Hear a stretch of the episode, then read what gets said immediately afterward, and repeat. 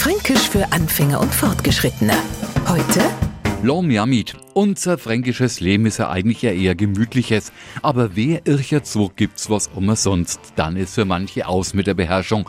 Ohne sie um die Gesundheit anderer und auch nicht um seine eigene zu kümmern, breschen's vor, rennen alles über den Haufen und wenn's Pech haben, haut's es auch nur derart, dass mir als Beobachter den Kopf schütteln und sagen, Schau der DNO vor lauter Lomjamid. Auf der anderen Seite sagen wir das auch über uns selber, nämlich dann, wenn wir wieder mal irgendwas was nicht schnell genug machen können. Jetzt habe ich mich vor lauter Lomjamid fast errennt. Lomjamid mag für den Nichtfranken wie eine neu entwickelte Kunstfaser klingen, heißt übersetzt aber nur, lass mich auch mit und bezeichnet kopflose Eile. Fränkisch für Anfänger und Fortgeschrittene. Morgen früh eine neue Folge. Und alle Folgen als Podcast auf podu.de.